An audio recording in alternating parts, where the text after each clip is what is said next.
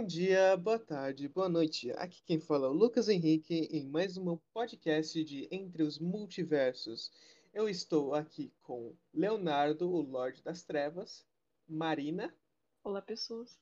E a nova integrante, Rafaela. E aí, meus bonitos, bonitos, bonitos. Tudo bom com vocês? Eu espero que sim. e hoje nós estaremos falando de HQs acredito que pelo menos eu e a Marina não somos tão chegados nesse multiverso da HQ, porém a nossa nova integrante é, é, é acredito que seja mais familiar com, não é mesmo? Olha, varia um pouco, porque assim, é, a última que eu li foi a do Cavaleiro da Lua de 2016, então o negócio meio, né? Mas é sempre bom lembrar, HQ não é só Marvel e DC, gente, por favor. Existem outras HQs boas. pra, pra, pra gente que não tá acostumado em, em ler HQ, realmente, a gente até perde a noção de que tem outras coisas além de é, Marvel, Marvel e DC como HQ. Até a Turma da Mônica, que realmente, quando você parar pra pensar, é realmente uma HQ um almanac. Bicho, Adorava. eu acho que geral começou a ler HQ com, com Turma da Mônica, sabe? Tipo, você nasce já sabendo da existência de Turma da Mônica. Você não. Em algum momento da sua vida, alguém vai lá com algum gibi. Ah, de onde é isso? Turma da Mônica. Cara. É, pra, é... pra nossa época seria esse, esse caso. Eu não tenho certeza para a maioria da, da, das criançadas que tá crescendo é, hoje na dia... época de hoje. Hoje em dia é tudo da Mônica Jovem, hoje em dia é Vingadores, Liga da Justiça. Pra gente, né, que a gente é idoso, né, já, tá, já é idoso, já pode fazer. a gente é turma da Mônica, raiz, pô. É, a única coisa que a gente via de quadrinhos realmente era só Turma da Mônica, os Almanac do Louco, tudo, tudo por Maurício de Souza. Realmente foi uma infância muito boa por causa da Turma da Mônica. Até, até minha mãe já cresceu com Turma da Mônica. Eu, eu me lembro que ela gravou uma revista que teve uma época que ela tinha mandado uma cartinha falando que na época era, para as criançadas mandar uma historinha sobre o que podia estar acontecendo na turma, num episódio entre entre aspas de Turma da Mônica. Aí minha mãe criou uma historinha e mandou e foi até selecionado. Aí ela guardou a revistinha com, com a história dela até hoje. Tá lá guardada de decoração. Oh, explana a edição pra gente aí depois. Mó legal isso daí. É, não me lembro exatamente. Depois eu tenho que dar uma olhada onde que é, mas realmente até minha mãe cresceu junto com Turma da Mônica. Realmente é uma geração inteira que foi é, passou É, de pai para filho, mãe para filha. É, eu mesma, aqui em casa, tinha uma coleção de gibirata no namoro com a cara da minha mãe. é a criançada que para a geração dos nossos pais, principalmente, é, cresceu junto com estava crescendo o- a, a turma da Mônica. A gente só herdou e continuou gostando. Pelo menos duas, três gerações durou muito bem a Turma da Mônica. Sempre assisti os filmes. O gibi eu via é, quando tinha, né? Que às vezes não era tão fácil de conseguir, mas sempre tava lá. Quando chegava um novo gibi, nossa! Gibi da Turma da Mônica! É, eu até esqueci é, como que eu chamava quando era criança. Acho que era Mokina. Eu chamava de Mokina. Turma da Mokina. Turma da emboia, tá ligado? Mas é assim.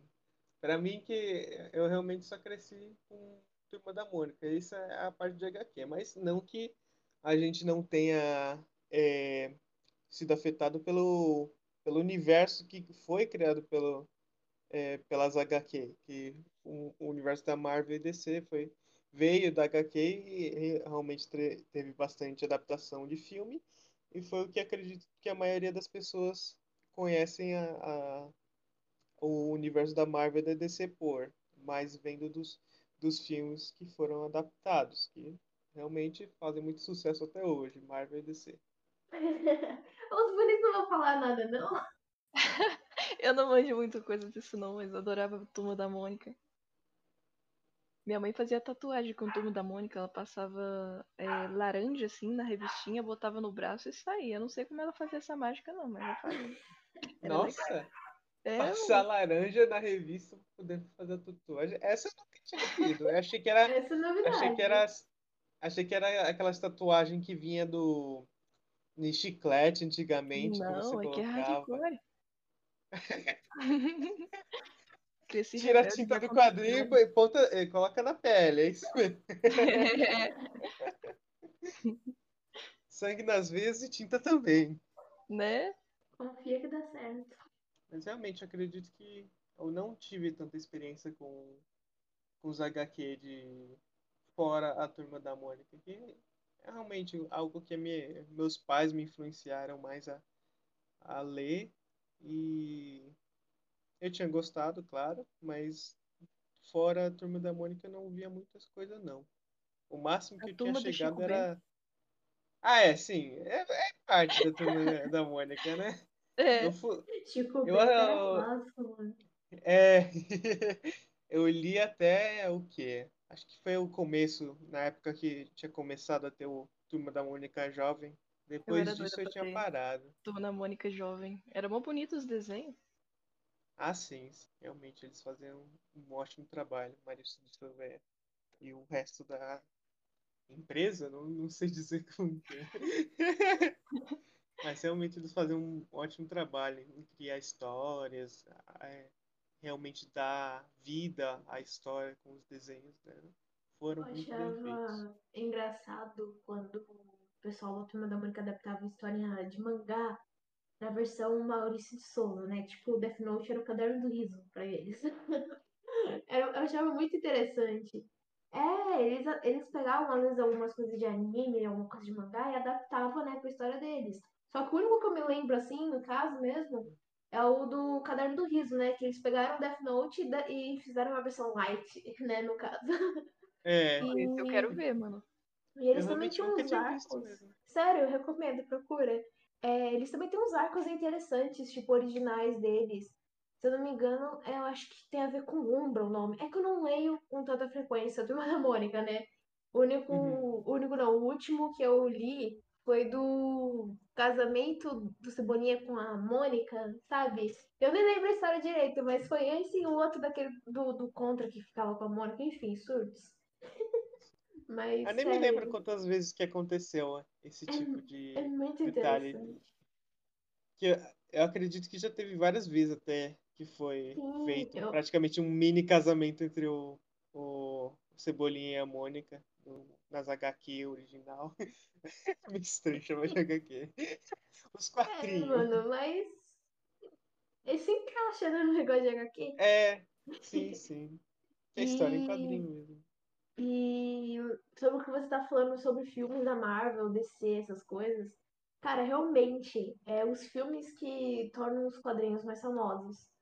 Que tem muita gente que assiste e nem, nem sabe, né? Muita gente é desinformada ao ponto de, tipo, ah, não sabia que tinha HQ disso, não sabia que é, tem mais do que os filmes, sabe?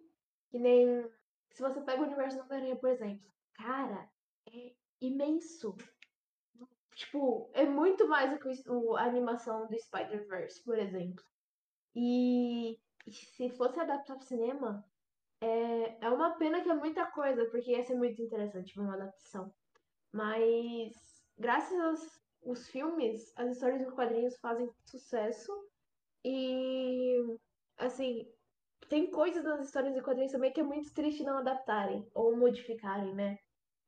É, tanto que eu Isso não fico tem mais. quando fazem adaptação de uma de um de um tipo de plataforma que já foi criado antes, seja ela em livros, quadrinhos ou qualquer outro tipo, quando eles adaptam para outra forma, é, realmente tem várias coisas que eles tiram ou, ou adicionam ou modificam. Realmente tem todas essas coisas que eles levam em consideração para é, por causa do tempo ou do tamanho que deve ser. Uma Então, coisa é, realmente é, que eu fui aprender recentemente mesmo, na hora que o universo dos, dos filmes da Marvel, eles são uma linha do tempo separada das das HQs. Tipo, pode ser adaptação, mas é uma linha do tempo separada, sabe? Ela coexiste. Então eu fiquei, caraca, Ah, da hora. É incrível, não tinha sabido disso. é sim. Ele- Eles têm que levar tudo em consideração para não, não afetar. Que realmente, como a maioria do, do, do universo da Marvel da DC, eles sempre levam em consideração os multiversos entre si.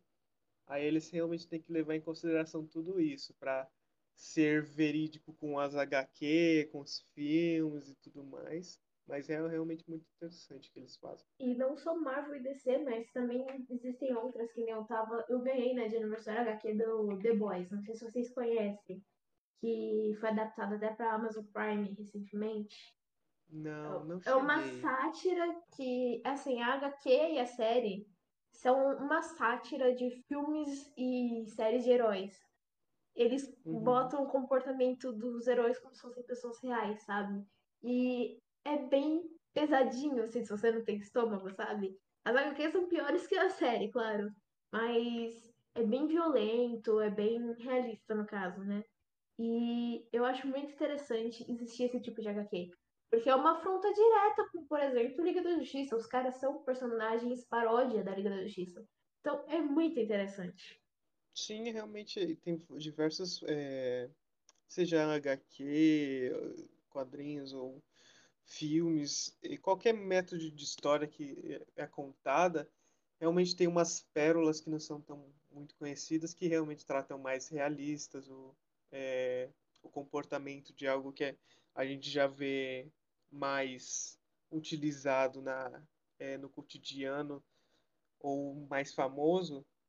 Por exemplo, o, é, heróis sempre em, em histórias mais é, voltadas a jovens e essas coisas, realmente tem diversos tipos de história com heróis, superpoderes, essas coisas.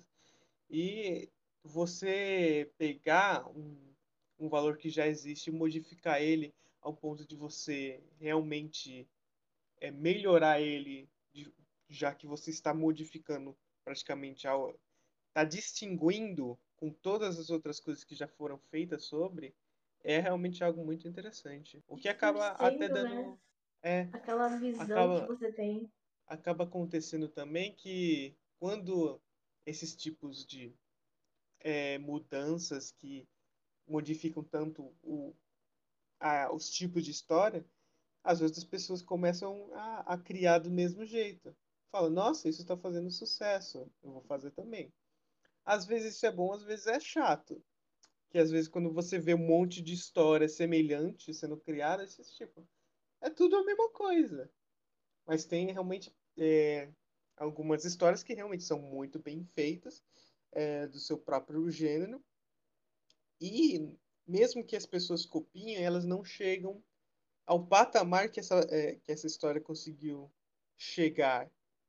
E muitas das vezes o que fez é, chegar a esse patamar é porque elas que inventaram um- esse novo gênero em, em si. Por isso que eu gosto de The Boys, cara. Por isso, eles pegam aquela visão padrão de super-heróis, tipo, ah, super-herói é do bem, que não sei o quê, e ah, porque é justiça. E aí eles pegam The Boys, distorcem e mostram, tipo, ó, super-herói é do bem na frente das câmeras. Os caras estão nem aí, eles são corruptos, são violentos, são filhos da puta.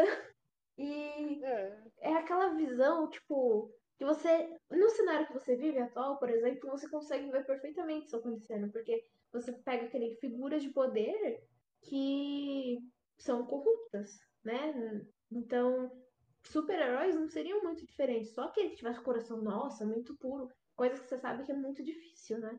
Então, eu gosto muito da fórmula de The Boys, porque eles pegam ícones, tipo, eles fazem uma paródia do Superman completamente psicopata e sonsa, né?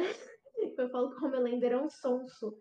E, tipo, eles distorcem aquela visão de é, herói bonzinho e transforma num filho da puta que você odeia. Você não sabe quem você odeia mais, sabe? Vira um vilão muito bem construído, assim, digamos, porque uma coisa também que eu noto muito na mídia digital de HQs hoje em dia é que não é todo vilão que consegue passar aquela imagem de vilão, sabe? Porque, que nem Sim. na série mesmo de The Boys, eles conseguem. O Homelander é um puta de um vilão. Você tem ódio dele. Não é aquele tipo de vilão que você fica, sabe, achando raso.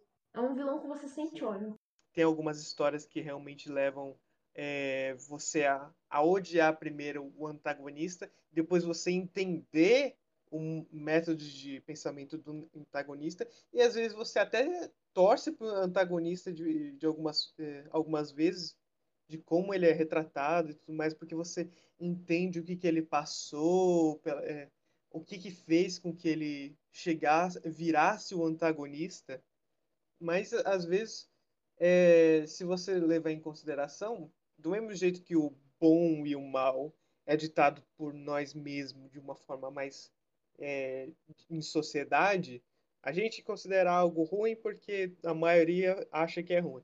A gente considera algo bom porque a maioria considera, é, é, considera bom. Mas uh, pode muito, muito bem que, como a maioria considera algo ruim, a minoria que estaria certo sobre algo que está fazendo bem e, e, é considerado mal, seja mal entendida de acordo com o ponto de vista.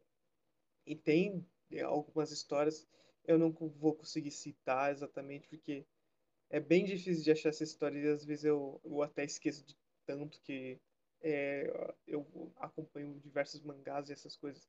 Então eu, eu, eu, fico perdido com qual história que eu já vi. Até às vezes eu vejo um gênero semelhante e eu falo que isso, eu já vi isso em algum lugar, porque tem diversos diversos mangás, histórias em diversos lugares que já foram é, contadas semelhantemente e, às vezes não é continuada porque não teve tanto sucesso ou algo do gênero.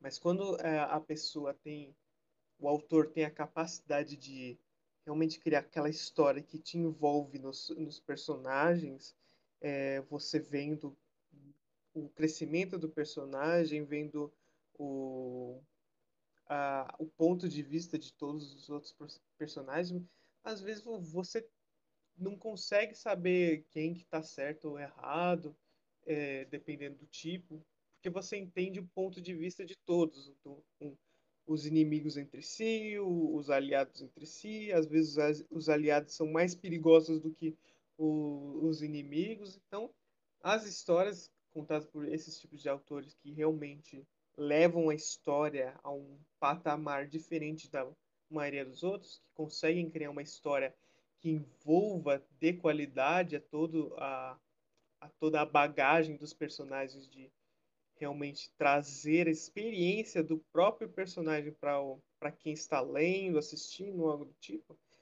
é um, é um dom das pessoas mesmo, para conseguir retratar uma história tão bem feita. E é isso que muitas das vezes dá sucesso.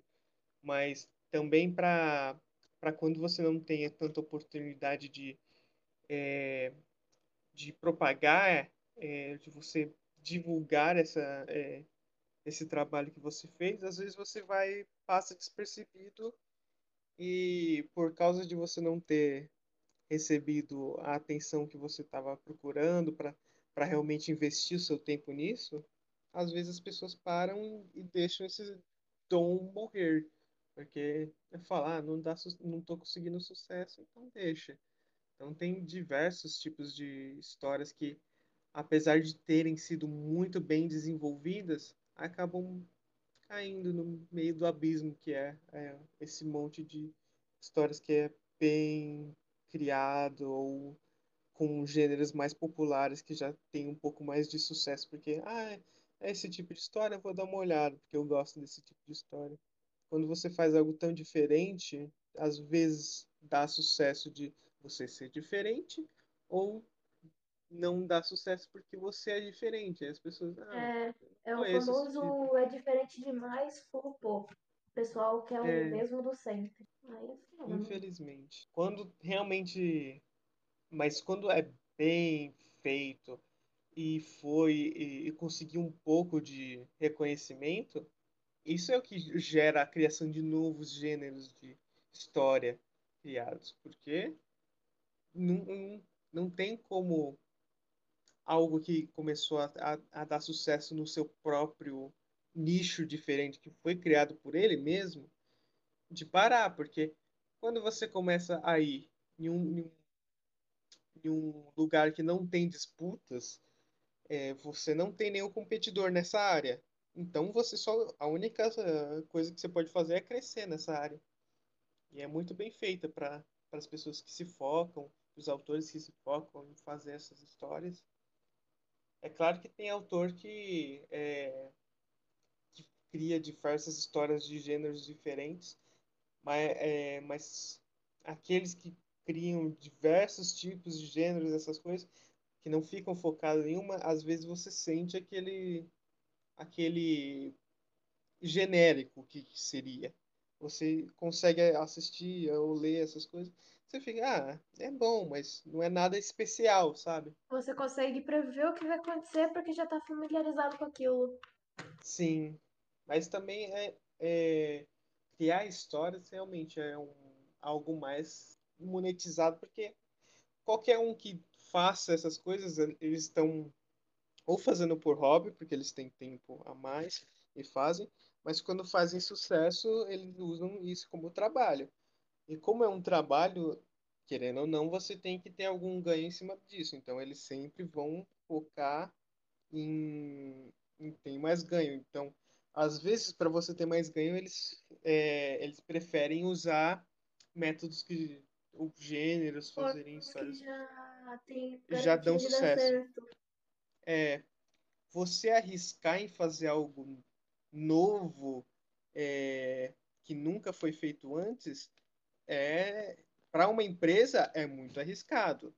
Para alguém que está fazendo por hobby, na verdade isso é uma bela de uma oportunidade, porque se você está criando algo só porque você acha que seria legal, que está gostando, você tem uma oportunidade, claro que é uma oportunidade bem baixa de você conseguir ter sucesso, porque infelizmente a vida é assim, mas é uma oportunidade de que, caso você faça algo muito bem feito e ganhe reconhecimento, isso vira um trabalho.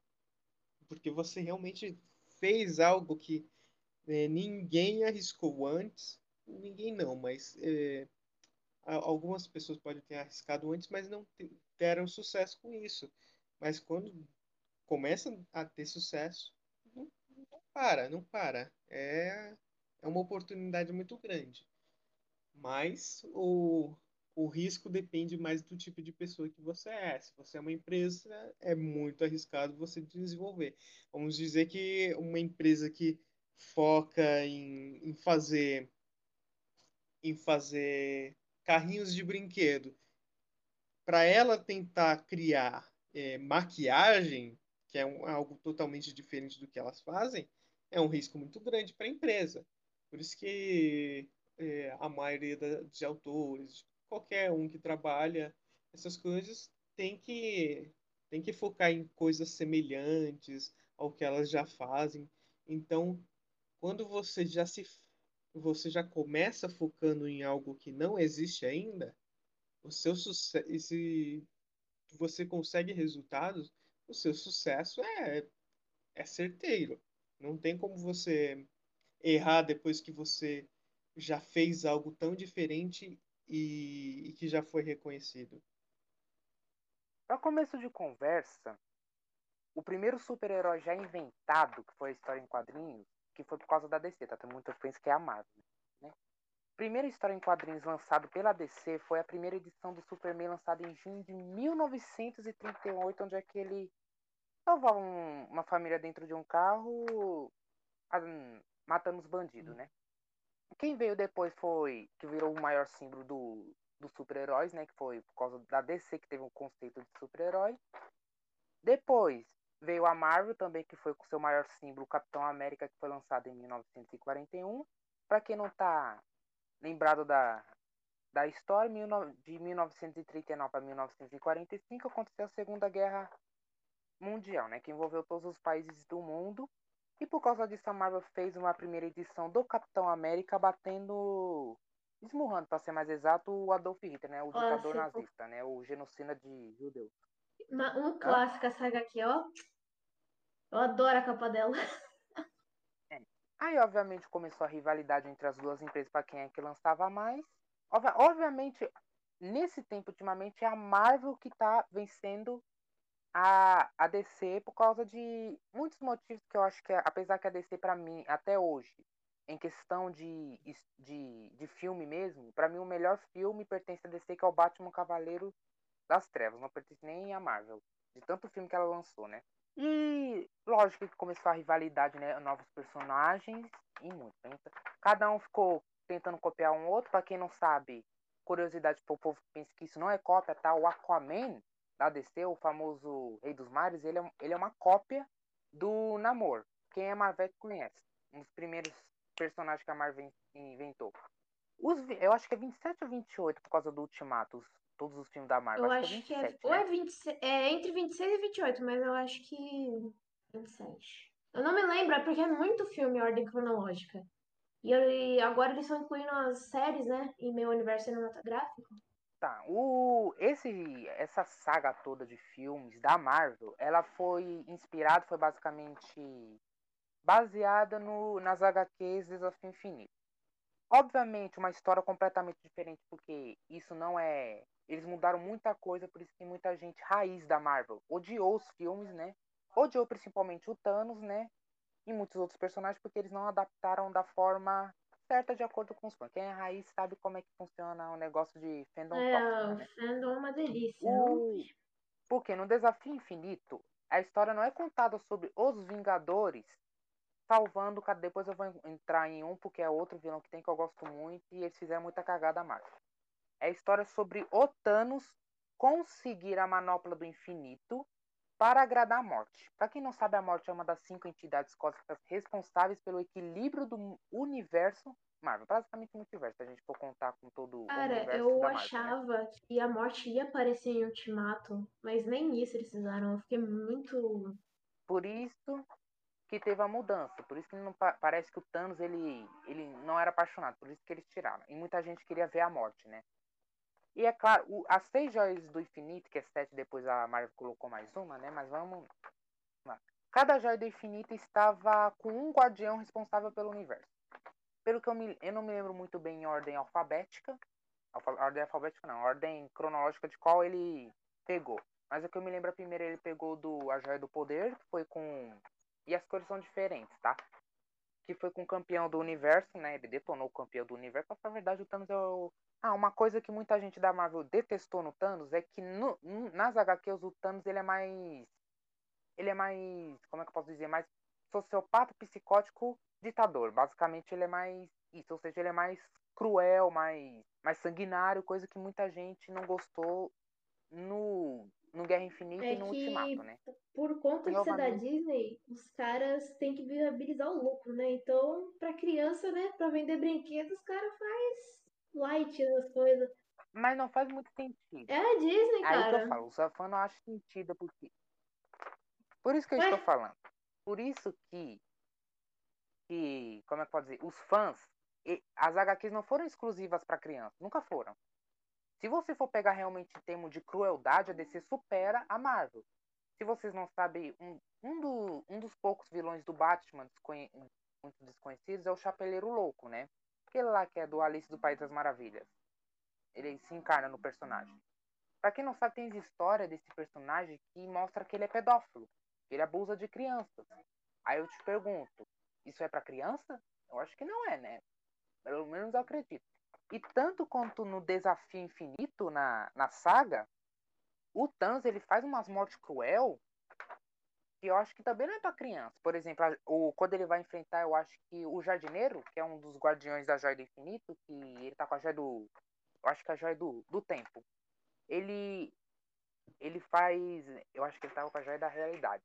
Cara, mesmo, eu esqueci o... Ah, tá.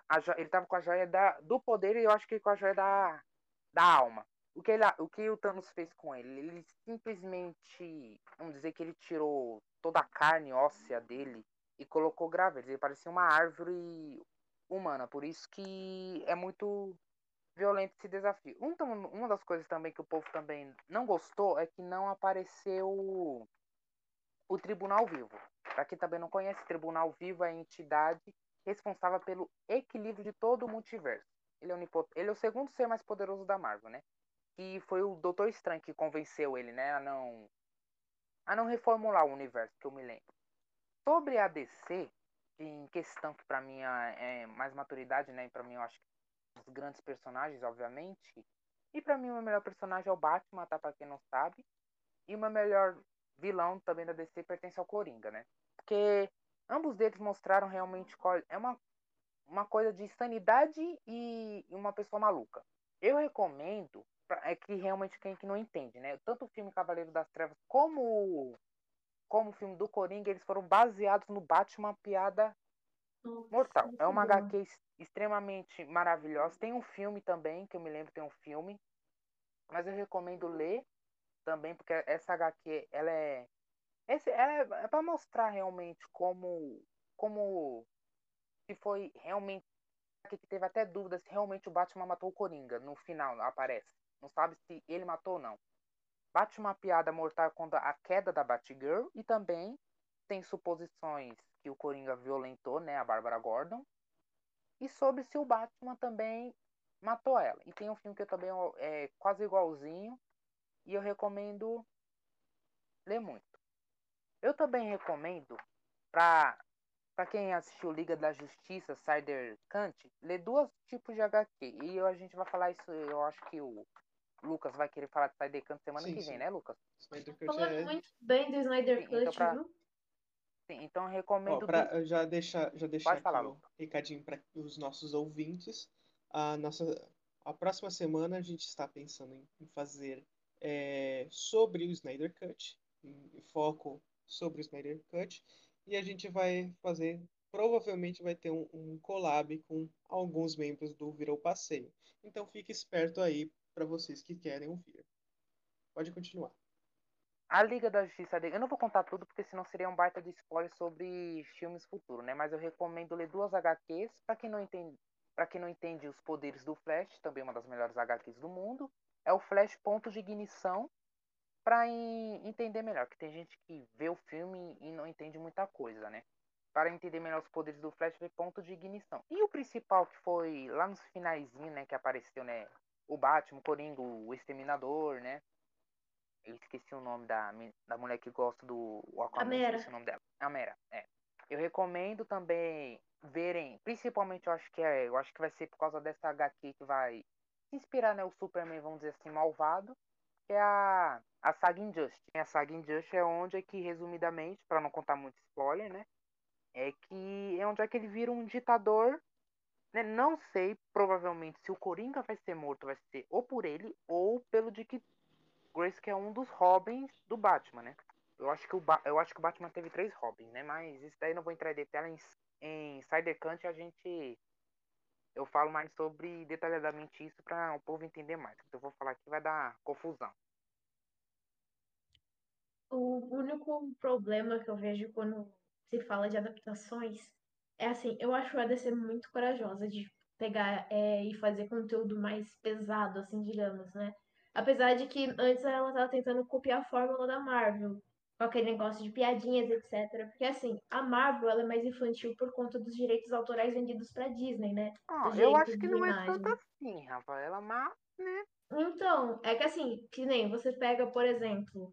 É, é que eu tô Assim, os, os termos contratuais são um pouco complicados, que nem o Homem-Aranha. O Homem-Aranha ele é dividido entre Sony e Disney, né? E a Disney é, assim, tem foco criança, então ela meio que dá uma censurada. Por exemplo, hum. você... calma aí, vou chegar lá. O que acontece? Você pega Venom. É... Venom tinha um puto do potencial para ser um filme gore, né? Porque o personagem, para quem lê as HQ, sabe que o negócio não é tão leve. E aí, é, os caras pegam e tentando copiar a fórmula Disney com piadas e etc, de, reduzem a classificação para 16 anos. Beleza, ainda a gente espera alguma coisa. Mas aí é, você pega o Venom e, por exemplo, você espera cenas de sangue? Não tem. Você espera agora explícito? Não tem. Então, é, é uma coisa que você nota é, que a maioria dos filmes que não são da Marvel estão tentando copiar a Fórmula Marvel, mas graças ao bom Deus, Zack Snyder é, aparentemente está tentando seguir um caminho reverso. Eu não vi o Snyder Cut ainda, e a única crítica que eu tenho com o Snyder mesmo é o fato dele usar aquele filtro nos filmes, porque fica muito ruim de chegar. Mas de resto, eu, eu queria que os estúdios, por exemplo, pegassem esses personagens que têm um fundo mais pesado e em vez de ficarem aliviando para vender para criança, essas coisas, porque o que dá dinheiro para empresa é criança, né? Em vez de ficar deixando tão soft, deixando tão light assim, é, investir também na parte para os adultos, né? Tipo, botar mais violência, que nem. Eu curto filme do tipo John Wick, então eu adoraria ver um Venomzinho com gore, sabe? Adoraria ver tripa voando, ver sangue, essas coisas. Aí você vai Venom, né? E não tem tripa, não tem nada. É muito triste. Por quê? Tentando copiar a fórmula da Disney. E é. que nem o Esquadrão Suicida lá, os caras tentaram copiar a fórmula da Disney e ficou uma merda. Sejamos sinceros, Esquadrão Suicida é uma bosta. E... Que filme da DC não é bosta? Pô, aí complica, né? Aí O problema que você falou da infantilidade não é que é tanto assim tanto da fórmula da Disney, é que a, ó, a DC e a Marvel têm duas grandes diferenças. É que a DC ela é mais puxada para mais, vamos dizer assim, violência. Por exemplo, o tem certos vilões da DC que eles são mais doentios. O próprio Coringa, ele é doentio, obviamente, né? O que o Coringa já fez, gente, nas HQ é uma coisa. Só acho que se for adaptado pro cinema, o povo fica com depressão, né?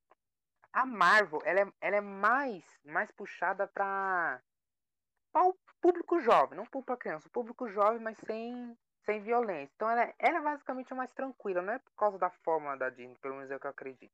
Tanto porque se não tivesse, a gente nem teria Deadpool, né? Apesar que ela adquiriu é que a, a Fox, a, né? O Deadpool é da Fox, né? E a Fox a fez Disney antes da... Fox. Nossa, o Deadpool Eles... é da Fox? Sim, é. mas a Disney pra comprou se... Fox depois de Deadpool. É que a Marvel, quando ela teve uma crise, ela vendeu direitos autorais para outras empresas. A Fox comprou o X-Men, Quarteto Fantástico, o Deadpool. E do, do Deadpool. A Sony pegou dos, do, dos Homem-Aranha. Do Homem-Aranha. Homem Os personagens tudo Homem-Aranha pertence à Sony. Mas a Disney comprou a Fox, acho que foi 76 bilhões de dólares. Acho que ela comprou a empresa. Haja dinheiro, hein? Oh, só tem é, um pra eles, Isso sabe? tudo aí é, é, é, trocadinho deles, cara. É dinheiro é. de almoço. Querendo Apesar ou não, a Disney, a Disney vale tá. Assim. A Disney ela tá tentando criar uma, um monopólio, monopólio. Aí simplesmente todo o dinheiro de entretenimento, essas coisas, vai vir para ela. Então é, que nem eu acho que eles estão com a Fox, a Hulu, eu não lembro se a Hulu é da Disney, a ESPN tá na, tá na Disney, eu descobri recentemente isso. Então a Disney tá criando um puto monopólio. E aí Sim, é, ao... ainda tem direitos perdidos pra lá e pra cá. Agora nas HQs, a gente ainda. Na Marvel, você comentou que a Marvel não tem tanta violência, mas tipo, se você pega. HQ agora? Essa HQ agora que tá em lançamento do, do Kinu tá tendo violência. Só não sei se vão querer adaptar, mas tá tendo violência. Então, as HQs, elas têm certa violência, assim. Só que você chega nos filmes da Marvel, é, assim, eu acho que a cena mais violenta que eu me lembro de ter visto nos filmes foi o Thanos é, enforcando, né, o Loki e jogando. E os personagens se jogando do alto do precipício, porque de resto é só. É, eu só vi porradaria. Então. Se então jogando, é... não, é mais. É, não, a Gamora foi jogada, mas a Natasha é. se jogou. A Natasha Sim, se mas, jogou. Tipo, é, teve todo aquele. Aquela partezinha que era mais né? simplesmente uma ação, tipo, não, eu, não, eu, não, eu. Gente, na minha opinião, deviam ter deixado o Gavião Arqueiro morrer, porque o Gavião Arqueiro dos filmes é horrível. É isso. Ele é, é, é. péssimo. Tá tendo uma série dele agora? Yeah. É, assim, a série dele, é, olha, na minha opinião, o ator é péssimo. É, cara, sério, nas HQs é tão legal. Tipo, tem tanta coisa legal nas HQs, o personagem é tão interessante, eles fazem um negócio desse. É triste demais. Falando, ah, falando em série, na WandaVision, eu já recomendo para quem Pra quem entender mais a Feiticeira Escarlate, eu recomendo ler as HQs A Feiticeira Escarlate em Busca do Visão. Pra entender o Visão, né? O, o Visão Branco. E Vingadores A Queda, onde é que tem a Feiticeira Visão Escarlate como principal inimiga. Tem outro Sabe tipo de visão? Tem, Hã? Nossa, eu não sabia. tem. Ok. Eu achava que em WandaVision iam fazer uma pequena ponte pra Dinastia M.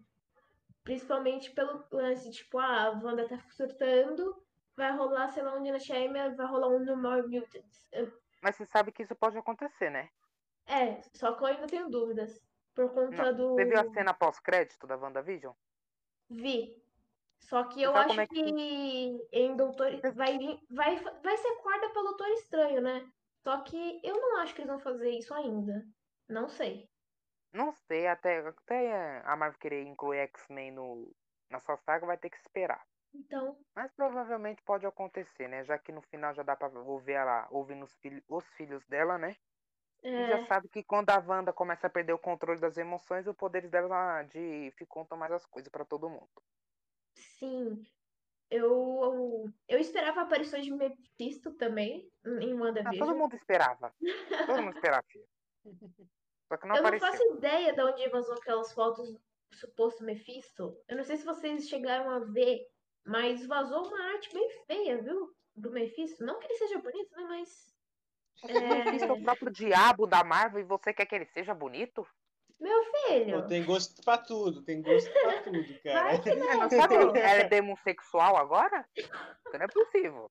Se é o próprio Ah. diabo da Marvel, ela quer que o cara seja bonito, sendo que eu vou pegar uma foto do Mephisto. Pera aí, Que agora só deu raiva. Ah, mas eu achei que ia sair um bichão vermelho, um, né? Capetão. Não, sai um bicho parecido Jeff the Killer.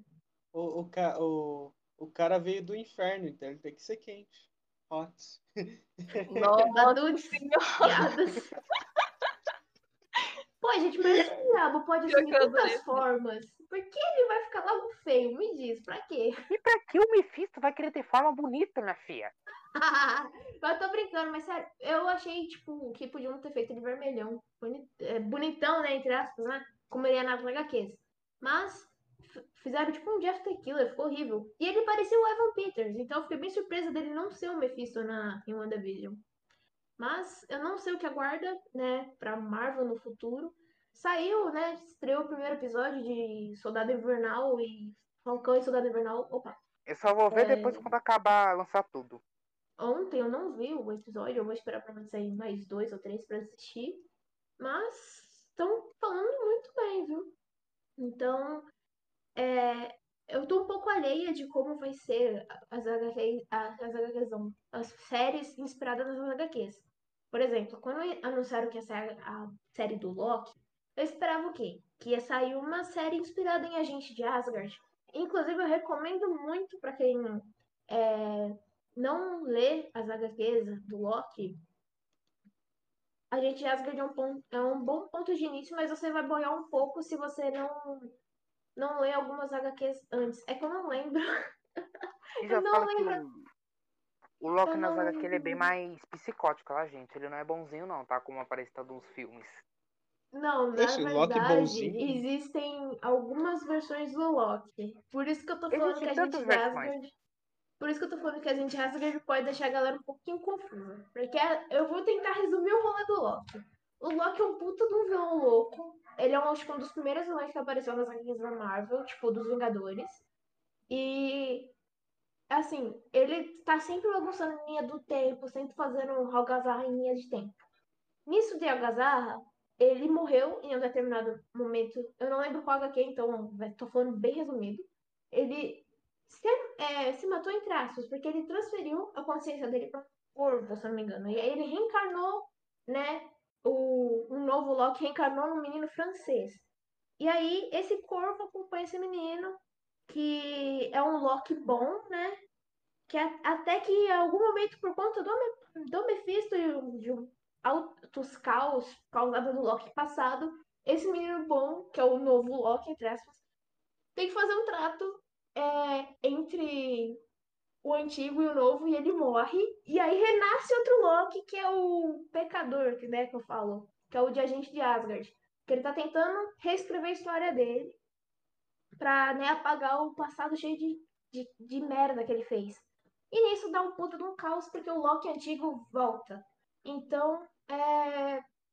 É uma bagunça, uma bagunça. E aí temos o Loki anti-herói e temos Loki vilão. Então, quando você procura o Loki vilão, é um todo velho, feio pra caramba. E tem um novo que é o. Tem um visual com uma armadura, o elmo dele é curto. Então, tem vários Lokis que pode gerar confusão. Mas leiam Agente de Asgard. É muito bom. Deixo aqui meu merchan também para outro herói esquecido em churrasco. Cavaleiro da Lua. O cara é. Ele é uma Não cópia do Batman, gente. Não, Não é uma cópia do Batman. É uma cópia. A única diferença é que ele não é rico. Mas é uma Não cópia do é Batman. cópia. Pra quem se interessa em mitologia egípcia, vai curtir. É, É basicamente um. Batman, só que ele é branco e azul. Não é, carai. Deixa eu contar. O, é, o Cavaleiro da Lua, o nome dele é Mark Spector. Ele.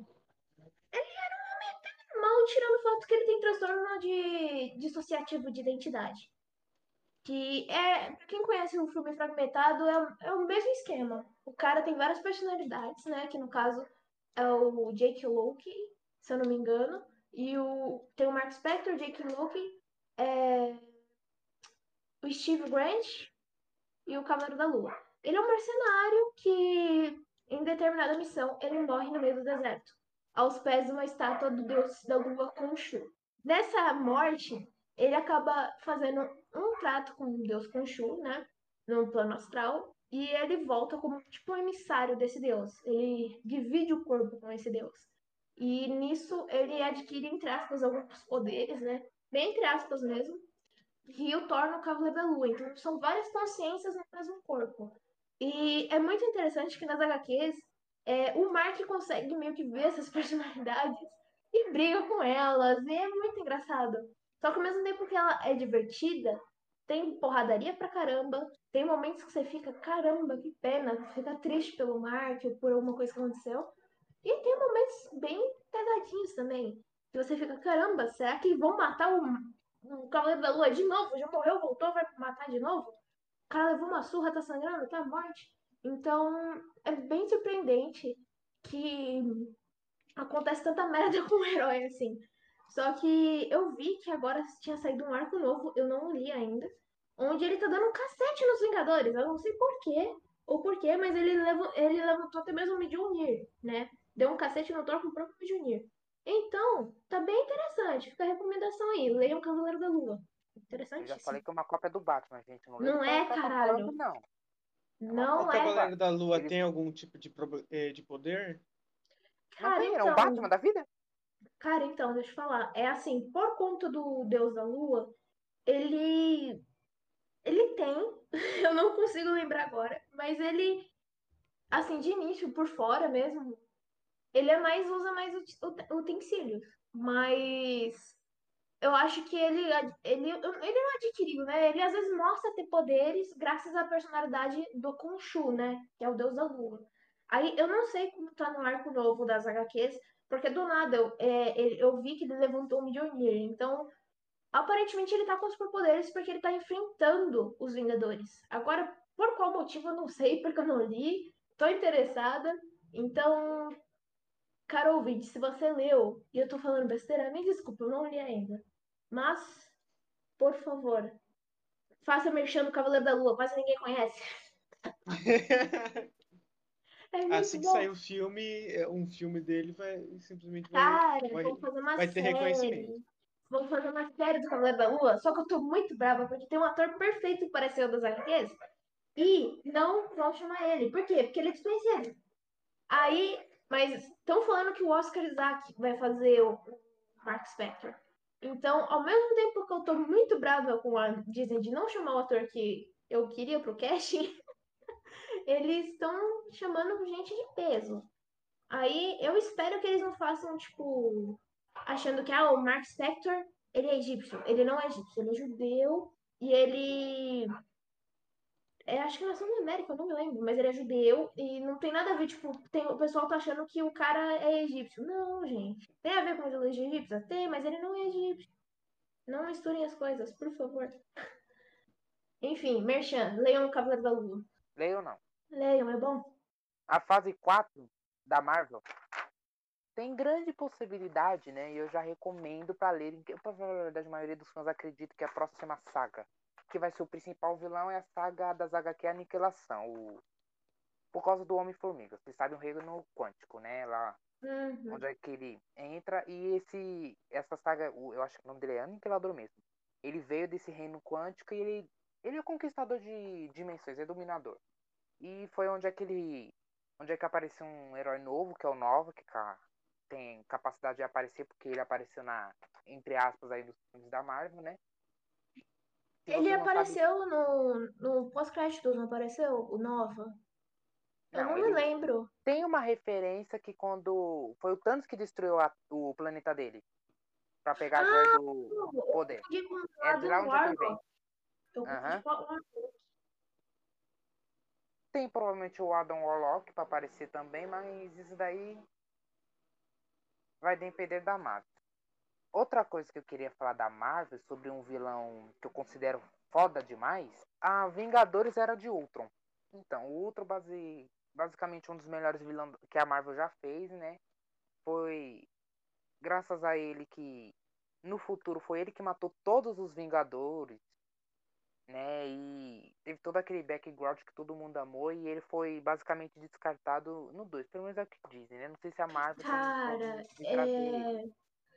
Eu, uma coisa, eu só preciso falar mal do Joss Whedon.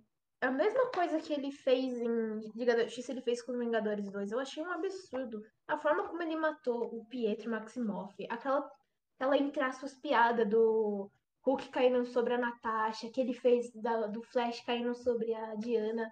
Aquele diretor, vocês viram que absurdo ele falando, tipo, ah, é, criticando o filme de outros diretores falando que é um fracasso? Esse cara ferrou com Liga da Justiça, ferrou com Vingadores. Ele pegou o Ultron e fez aquela cagada, mano. Ah, pelo amor de Deus. Eu fico muito indignada, desculpa, Léo. Quem é que não fica indignado? Ultron basicamente. Não tem como você matar o Ultron porque ele tá em todo canto. E não sei como é que eles. Tipo, ah, o Visão vai lá e desligou ele da internet. Não tem como fazer isso com o Ultron, gente. Ninguém conseguiu fazer isso. Quando pensaram que tinha matado. Olha só, tem um filme. Eu não me lembro se ele é original, mas é dos filhos dos Vingadores contra o Ultron. E tanto quanto o Hulk É. destrói. É uma animação, não é? é, é uma animação, filme. É uma animação, esqueci o nome. É, o, quando o Hulk velho esmaga o Ultron, ele joga o Ultron no espaço, o Ultron volta ao normal. Então, tipo assim, não tem como você basicamente matar o Ultron. Mesma coisa que você querer matar o, o criador da Marvel. Não tem como fazer isso. O Ultron é muito poderoso e eu achei que a Marvel descartou ele. E foi a mesma coisa com o Thanos. Eu acho que o, o Thanos é por causa do roteiro, né? Por isso que eu não gosto de Ultimato. Eu gosto mais de Guerra Infinita. Porque o Thanos, ele é um, ele é um cara que ele, ele desce o cacete. Literalmente nos Vingadores. Ele nivela de poder bruto com Thor e Hulk. Não sei como é que ele perdeu daquela forma lá. O, o Thor. O, o, perdão, não. O, o Thanos, ele tem capacidade de vencer qualquer um. E os caras fizeram a- aquele vilão lá. Por isso que eu prefiro mais o filme Guerra Infinita do que o Ultimato. Guerra Infinita é muito melhor. Sim, o O pessoal saiu do cinema, parecia um enterro. Todo mundo chorando. Ele só ficou, o Ultimato só ficou no hype por causa da das cenas que o povo tava todo mundo falando da Wanda dando um cacete no Thanos, o, o Capitão pegando Mjolnir, essas coisas.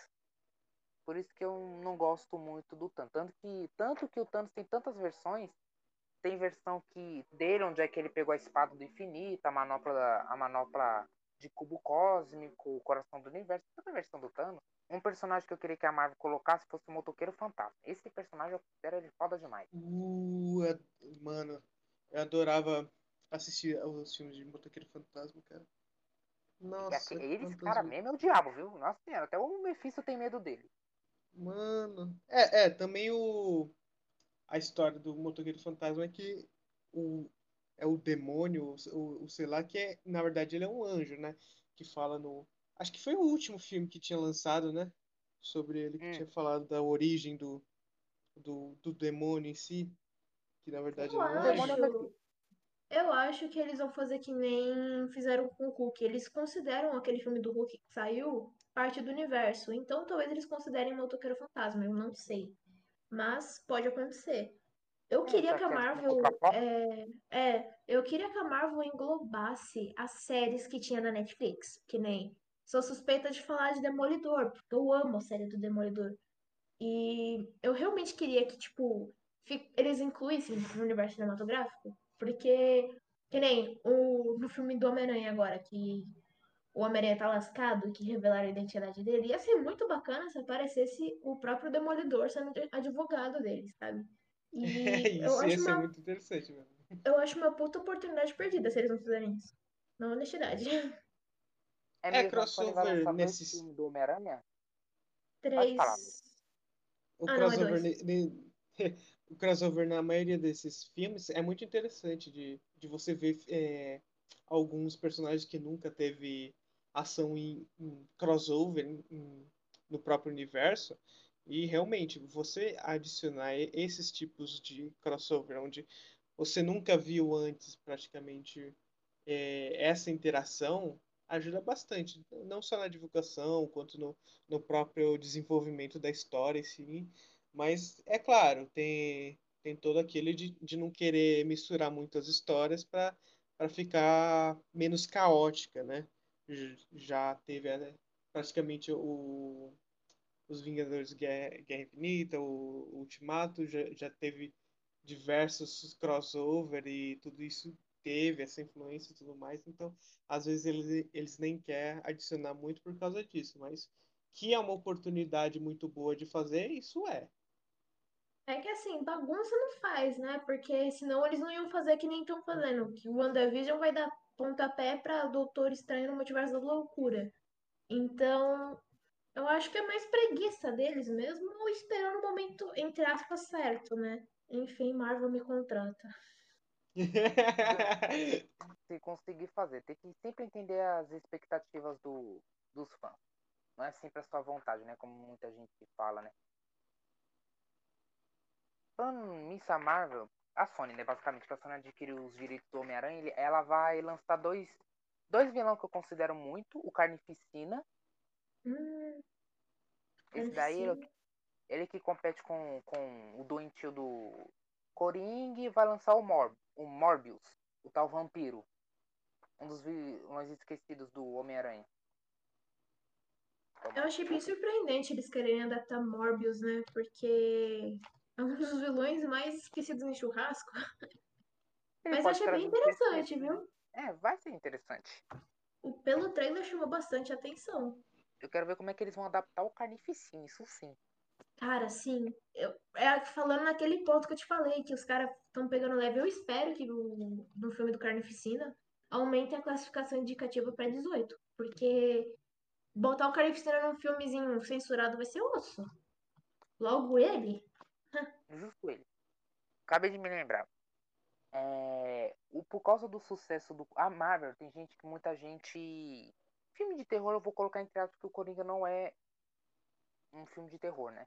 Mas por causa do grande sucesso, né? Se, vo se vocês não sabem, o. Eu tô colocando. Em, eu vou colocar entre aspas, mas é a verdade. O Coringa ele ganhou mais do que o Ultimato. Como é que você fala? O Coringa ganhou um bilhão, o Ultimato ganhou dois bilhões. Em. Em. Em, em fala de de quem é que investiu mais, o Coringa venceu. Ele investiu 60 milhões e ganhou 1 bilhão em troca. Marvel ganhou uma fortuna, né? Mas ela, ela investiu muito naquele filme. Ou seja, inter, interno bruto, o Coringa venceu. E tem chance de de, de a Marvel, né? De querer fazer, entre aspas, um tipo de filme meio terror psicológico, né? Porque tem personagem da Marvel nisso, só que eles são meio que esquecidos porque não fazem tanto sucesso. Tem capacidade. Por exemplo, o Pesadelo um uma das entidades aí da, da Marvel capaz de eles colocarem. Provavelmente esse multiverso da loucura capaz de colocarem também por causa da Wanda, né? Mas isso daí, como eu falo, sempre vai depender da Marvel.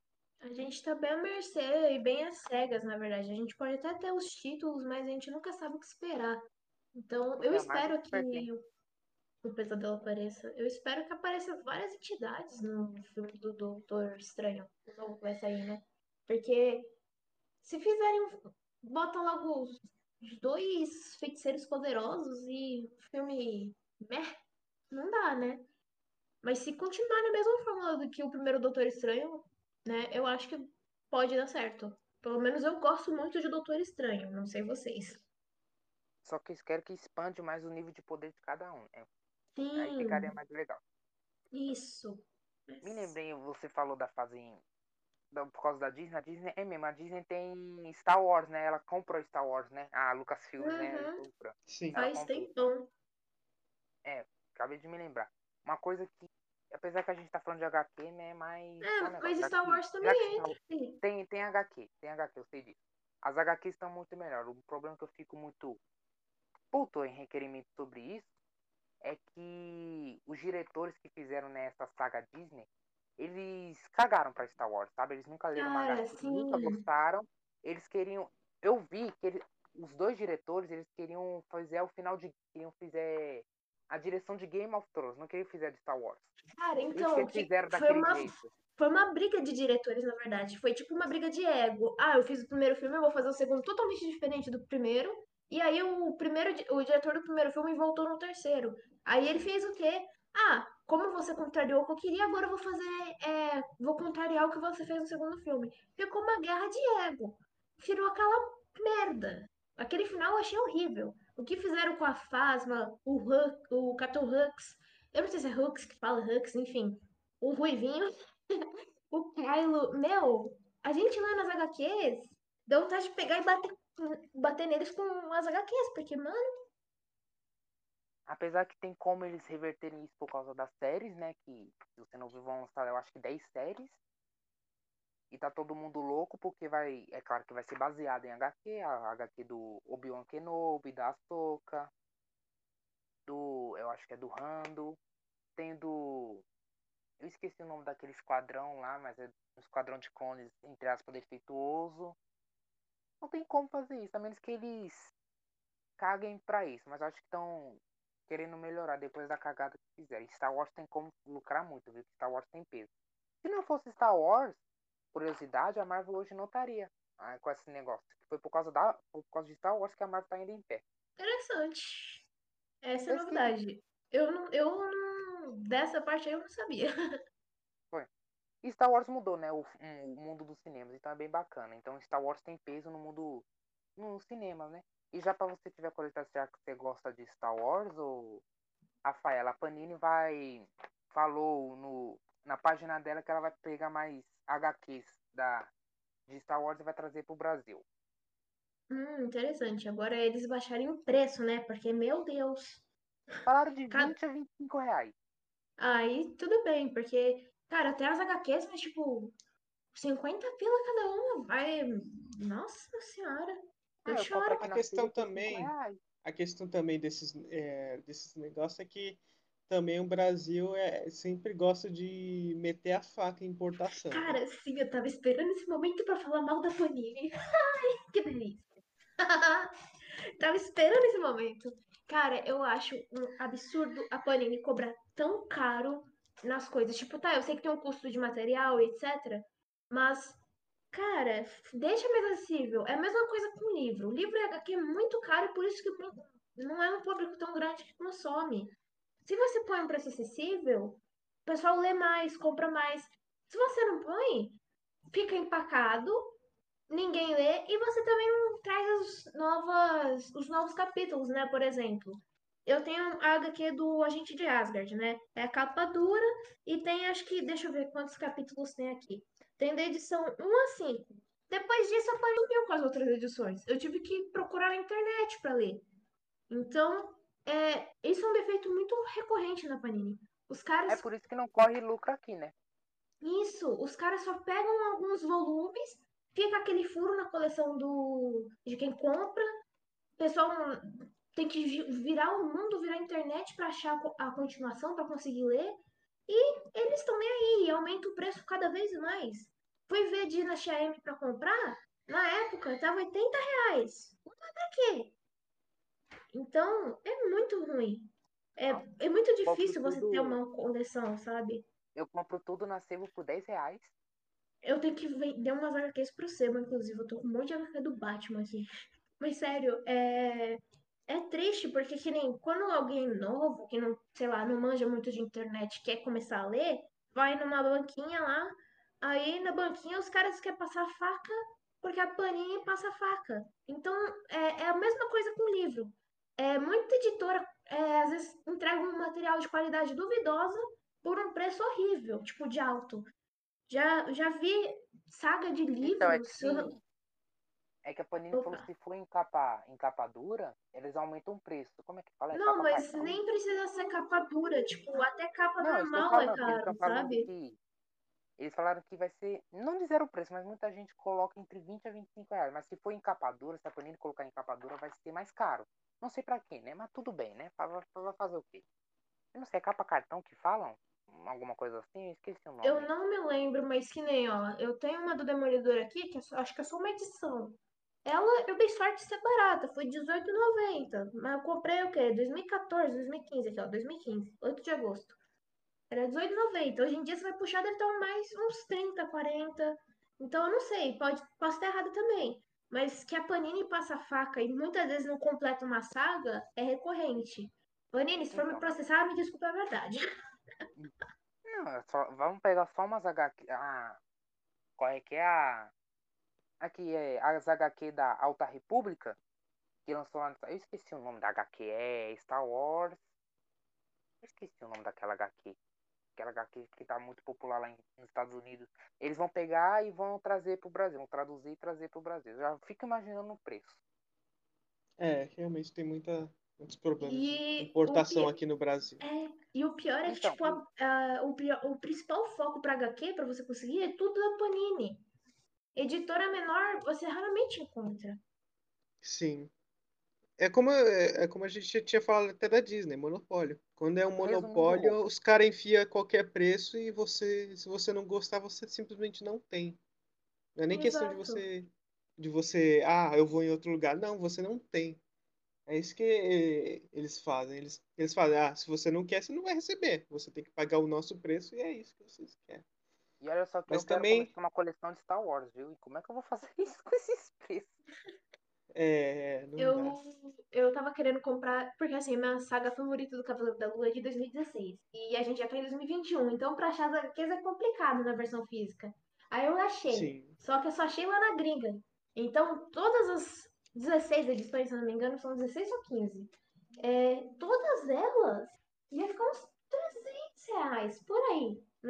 Com a cotação do dólar subindo, então, aí não tem como você ter uma coleção completa se a, você, nacionalmente a única fonte já passa a faca. Aí você vai tentar importar, custa um rim. Como que você vai é, fazer alguém começar a ler HQ se você não tem a oportunidade de obter uma? O pessoal tá tentando passar muita faca, né, nos nichos mais geeks entre si. Em jogos, Em em videogame tá assim, HQs, vocês querem coisas. HQ como, gente? É, literalmente, eles Livro também, tipo, meu, Ó, livro. Pra ver que não é mentira. Eu tenho um aplicativo da Amazon, um livro que eu tô começando a ter minha coleção de Stephen King, né? E o livro que eu queria, na época, antes da pandemia, não estou mentindo, viu? Era uns 30 reais. Eu fui entrar hoje porque eu queria comprar um novo, 90 reais. Falei, não vou Nossa, comprar. Eu falei assim, não, não vale a pena eu comprar, não. O único que eu juro pra vocês que eu gastei, que foi o maior, caro, foi o do It, que foi no- quase 100 conto, foi R$ 92,90. Foi o único. Mas eu falei, no outro eu não vou gastar 90 reais num livro, não. Falei, não vale a pena. É que o It também é um, é um livro bem grande, não é? Não, não é porque, é porque antes, Lucas, antes, antes da pandemia, eu sempre tô contando, antes da, antes da pandemia tava uns 60, 70 reais. Aí eles, na pandemia, aumentaram o. Ó, por exemplo, o outro também que eu comprei. né, Já que eu estou comprando mangá, HQ, tudo lá na, na música que eu conheci lá na Sebo, ela. Um dos livros que eu comprei por 70 reais lá na livraria, ela vendeu lá por 30. Mesma coisa, então não vale a pena. O cara aumenta o preço de uma forma absurda, uma coisa que eu não acho que é necessário. E às vezes não é nem de tamanho de tipo, página, de tamanho de quantidade de, sabe, material. Porque que nem, você pega. sim, Eu não sei se vocês viram um rolo que teve no Twitter com uma editora, eu não lembro qual editora foi. Eu, eu lembro que tem a ver com Os Instrumentos Mortais, a saga. Os caras estavam traduzindo errado as coisas, material, mesmo ensacado, o livro todo bonitinho guardado, tava mofando por conta do material ser de baixa qualidade.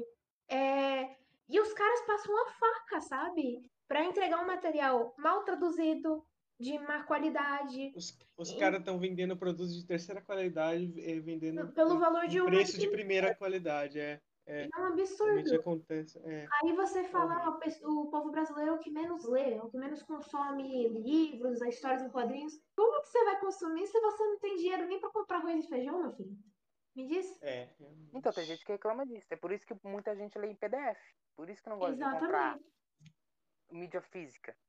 Eu também, só que eu não gosto de ler em PDF, gente. É uma coisa minha, tá? Eu É, não gosto de ficar no eu- celular, fi- que eu uso só celular, né? Eu não tenho A sensação é diferente, a sensação é diferente. A sensação é diferente. Você, entendeu? você Então, segurar um livro é diferente de você ler de forma digital, essas coisas. Então tem tudo isso eu- levar em consideração. você- mas ainda também mais você vou- consegue grátis, né? Ó, em mídia digital, né? Você consegue. Então, Sim. É, eu prefiro o físico também, só que quando eu realmente, tipo, não tô com grana, eu não, não tenho como investir, tipo, ah, aquela grana vai fazer falta pra outra coisa. Aí eu procuro na internet da vida vários PDFs. Não é à toa que eu li o, o livro O Boneco de Neve em PDF, né? Mas, é, sério, é muito difícil você instigar uma sociedade à leitura quando você não dá abertura pra ela. é, você querer investir no povo de ler essas coisas, né? Então, é, por enquanto, como a gente já, já passou até um pouquinho do tempo de gravação, já passou um pouquinho de, de uma hora, vamos, vamos encerrar por enquanto por aqui esse episódio. Você sabe que Insider Camp vai ter mais de uma hora, né, Lucas? Snyder Sim, Cut vai isso- render, hein? Isso certeza, isso Você certeza. sabe A gente vai ter que, mim, não sei se... Eu não a sei gente se o... vai gravar o- bem o- mais é do- cedo. É mesmo, a Marina também vai participar. Vá, Marina, lê Injustice, por favor. Vou entender, tentar, É, é rapidinho. Rapidinho, não é, É tanta coisa quantos? assim, não. Capítulos? Quantos capítulos? Eu acho Só mil. é tanto... não, não é tanto. Meu Por Deus. incrível... Não, não é mil, não. É que eu me lembro no... Hum, peraí, deixa eu me lembrar. Enquanto isso, vamos encerrar o, o a podcast. Esse, esse assunto a gente deixa mais para Pô, depois. mas ficou muito bacana essa parte da gente falando de Panini, etc. Ficou muito legal. Eu gostei bastante. Sim, Rendeu. sim. E compensou o que não teve semana passada. É, é, me desculpa, é, nossos ouvintes, a gente teve alguns problemas é, mais técnicos com a gravação que foi do, da semana passada. Teve muitos cortes que teve que ser feito e acabou sendo uma podcast muito curta. Aí a gente resolveu nem postar. Aí a gente vai fazer ou regravar algum outro dia é, e a gente vai postar para dar a mesma qualidade de sempre para vocês. Então, encerrando por aqui, muito obrigado por você. Já que a Marina perguntou, são 13 volumes. Ah, beleza. Ok. Obrigada. Então, encerrando por aqui, muito obrigado por ter ouvido até agora. Uma boa noite, uma boa tarde e um bom dia para você. Te vemos na próxima. Tchau, tchau. Bye, bye.